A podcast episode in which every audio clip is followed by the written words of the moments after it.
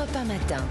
Et à 8h45, c'est le club de la presse sur Europe 1. Et oui, pour commenter, décrypter l'actu politique avec nous ce matin, Charlotte Dornelas. Bonjour Charlotte. Bonjour Dimitri. Benjamin Morel est avec nous également. Bonjour, Benjamin, maître de conférence en droit public à Paris 2 Panthéon-Assas, auteur de La France en miettes, régionalisme, l'autre séparatisme. Ah bah tiens, on va se poser la question de savoir s'il y a un régionalisme, un séparatisme marseillais. Euh, Benjamin Morel, Marseille, c'est la destination du président de la République ce lundi pour trois jours. Hein, format visite d'État pratiquement pour le PR dans son laboratoire politique. à hein, Marseille avec un plan à son nom, doté de 5 milliards d'euros. Un préfet délégué aussi, spécialement chargé de la bonne exécution du plan. Charlotte Dornelas, je commence avec vous. Emmanuel Macron, passion Marseille. Qu'est-ce qui lui plaît tant à Marseille au président de la République? Bah, le côté laboratoire, précisément, c'est ce qu'il avait dit la première fois. C'est pas complètement faux d'ailleurs. C'est le laboratoire euh, euh, surtout du pire en ce qui concerne ses investissements, euh, ce qu'il veut. Euh, alors, on peut lui reconnaître une chose avant de parler de la situation, c'est que au minimum, il y retourne, ce qui permet à tout le monde de suivre un peu les chantiers. c'est vrai que d'habitude, on va quelque part, on dit un truc et puis personne n'y retourne jamais et personne ne s'en intéresse plus, ne s'y intéresse plus. là, au moins, il y va. Après, on voit, il il y, a, à la fois tout ce que vous disiez, il y a l'investissement incroyable, il y a le fait d'y aller et d'y retourner, le fait aussi de nommer des proches euh, à des postes clés dans la mmh. ville de Marseille euh, et le fait d'être en guerre aussi avec le maire de Marseille. Donc c'est à la fois extrêmement politique et, euh, et, on sent qu'Emmanuel Macron est, extrêmement investi. On finit par se demander, euh, c'est pas des ambitions à Marseille finalement, je sais pas. Mais oui, alors bah, tout à l'heure, vous, vous, ne, vous, ne, croyez pas si bien dire. Vincent Trémollet de Villers nous rappelait qu'Emmanuel Macron fut un temps ambitionné de devenir maire de Marseille. Ah bah maire de Marseille, c'était avant d'aller à, Bercy. Le président de la République, tiens, je le cite, il s'exprime longuement ce matin dans les colonnes de, de la Provence. Regardez ce qu'il dit, je trouve que c'est assez intéressant. Il dit Marseille ne s'est pas construite en s'ouvrant à la mer, au contraire, historiquement, la Méditerranée était plutôt quelque chose que l'on surveillait à cause des invasions. On entre dans le siècle où la cité phocéenne doit embrasser la mer et son destin méditerranéen.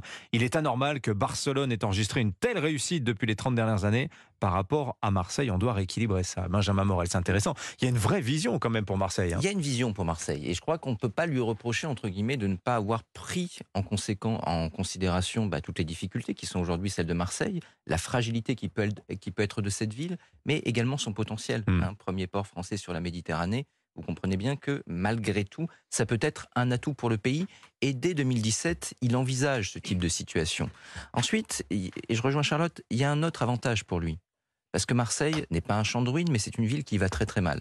Et donc il peut expérimenter. Mhm. Il peut lancer ses idées et voir ce qu'elles donnent. Regardez par exemple ce qu'il fait sur les écoles avec euh, l'idée que eh bien, les directeurs d'établissement pourraient, au nom d'un projet pédagogique, recruter mhm. un peu les profs comme ils veulent. Alors je vais pas assommer tout le monde de chiffres, hein, mais il y en a quand même beaucoup. Mais il y a quand même 188 des 470 écoles de la ville qui vont être rénovées, euh, rasées, reconstruites, etc. C'est énorme. On a une reprise en main en effet, parce que pendant des années, vous avez eu de l'injection de l'argent, mais euh, pour beaucoup, eh bien, pour des raisons de position d'élus locaux, etc., ça ne passait pas. Donc là, il y a une vraie prise de conscience que l'État doit intervenir directement, rentrer dans une logique de contractualisation, etc.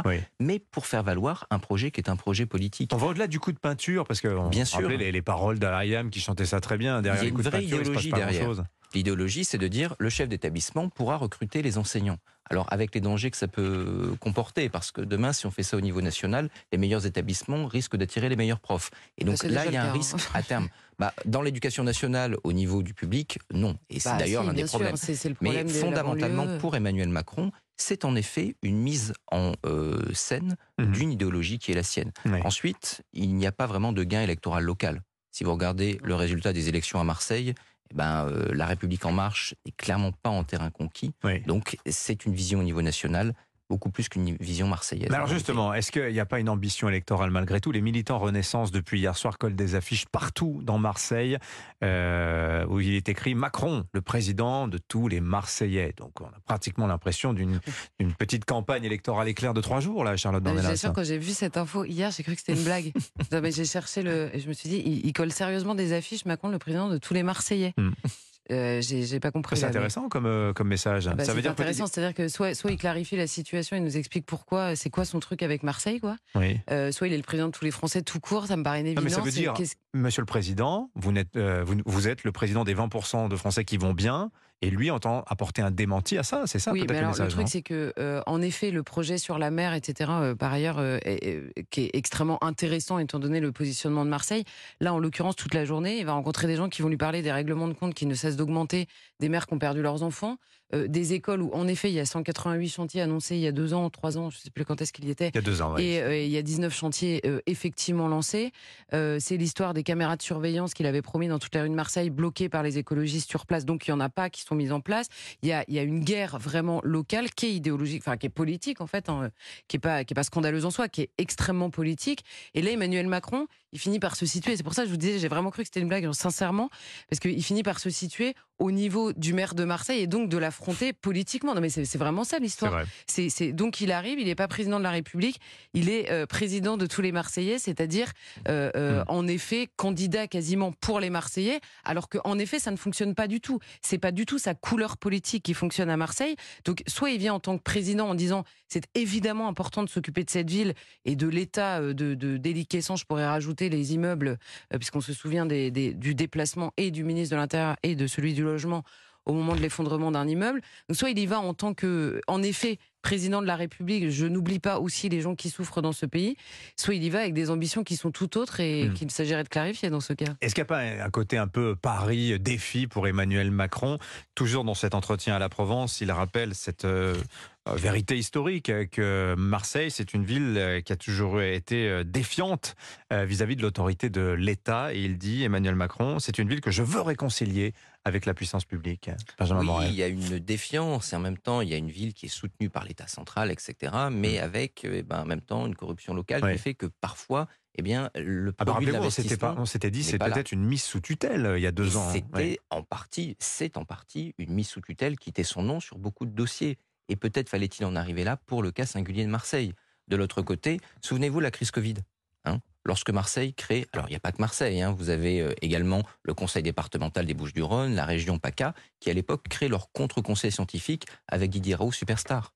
Donc il y a en effet cette défiance. Et pour Emmanuel Macron, la volonté de poser ici de manière claire euh, son autorité est en effet, je vous rejoins, assez enfantin. Hmm. Après, il y a une autre stratégie d'Emmanuel Macron. Vous savez, Emmanuel Macron n'a pas de parti, enfin, pas un vrai parti. Il n'a pas non plus d'élus locaux, ou très très peu.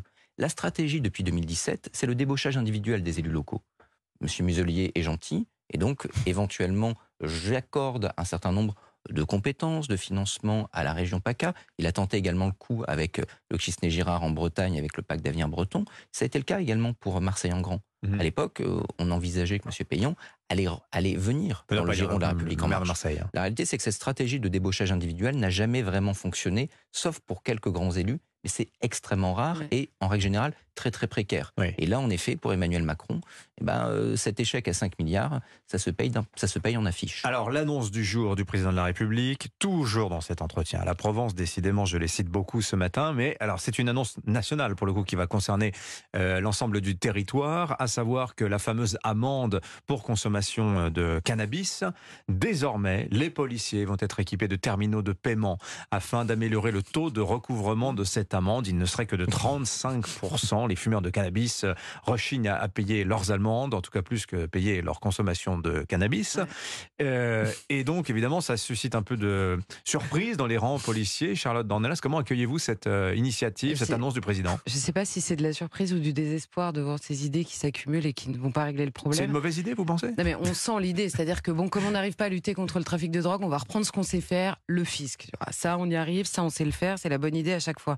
En fait, si les gens euh, ne payent pas leurs amendes en différé, c'est que en général, quand les personnes arrivent pour euh, euh, mettre une amende, bah, il n'y a pas de pièce d'identité sur la personne, ils- les personnes ne sont pas solvables, elles ne payent déjà pas d'impôts, Mhm. ce sont soit des étrangers On pourra payer en cash aussi, explique le président de la oui, République. on pourra hein. payer en cash. Et donc, moi, je vous pose une question. Le policier qui arrive devant la personne Ouais. et on lui dit, bah, j'ai pas de pièce d'identité, j'ai pas de carte bleue et j'ai pas de cash. Il fait quoi? Il fait une fouille? Ah non, il a pas le droit.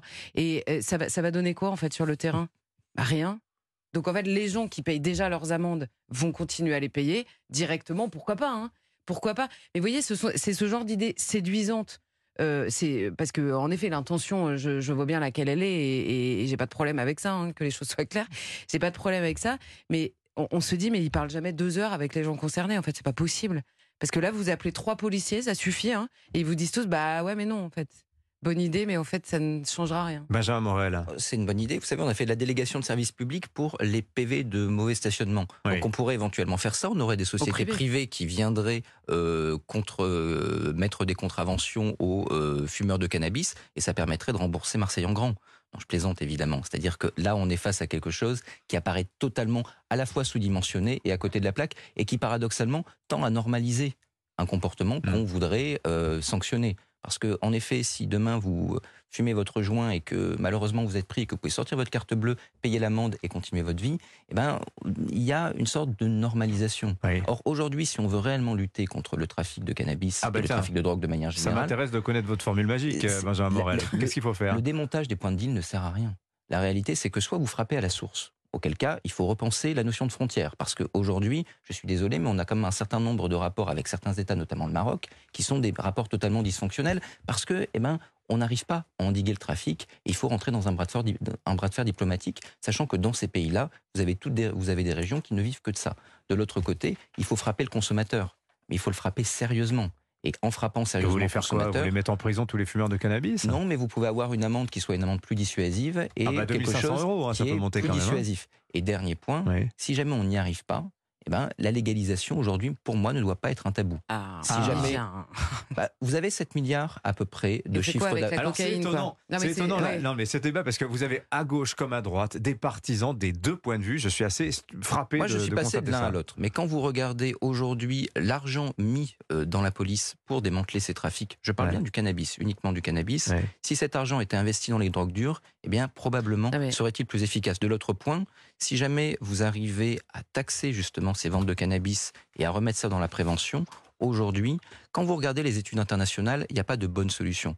La légalisation ou l'absence de légalisation, il Personne n'y n'a a pas réussi à d'études définitives. hein. Mais quoi qu'il arrive, Ouais. eh bien, vous avez des modèles qui marchent mieux. Ouais. Aujourd'hui, notre modèle, ce qui est certain, c'est qu'il est totalement dysfonctionnel. Réponse en 10 Non, mais ça, je suis secondes de d'accord, mais Charlotte parce que le problème, c'est une question de procédure, d'efficacité policière.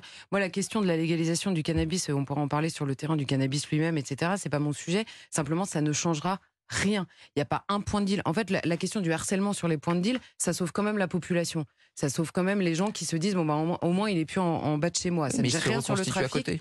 Mais ça, je suis d'accord, ça ne change rien sur le trafic, mais pour la population, euh, c'est déjà ça, on va dire. Mais par ailleurs, sur les points de deal, on vend aussi de la coke. Alors on fait quoi Dans deux ans, on se dit on légalise la coke, comme ça on règle le problème de la coke? Ah mais là vous C'est avez ingérable. débat insoluble. On aura l'occasion d'en reparler à tous les deux. Mais merci d'avoir mis ça Merci sur la table. J'étais sûr qu'on y viendrait. Benjamin Ah oui, toujours. Morel était avec nous. Charlotte Dornelas également. Bonne journée à Bonne tous les à deux. 8h57 euh, sur Europe 1. L'info continue. 18h, Laurence Ferrari Punchline. Midi, Romain Desarbres. Vous prendrez la parole évidemment. Et Culture Média sur, euh, avec Philippe Vandel dans un instant. Oui, Anissa. juste après.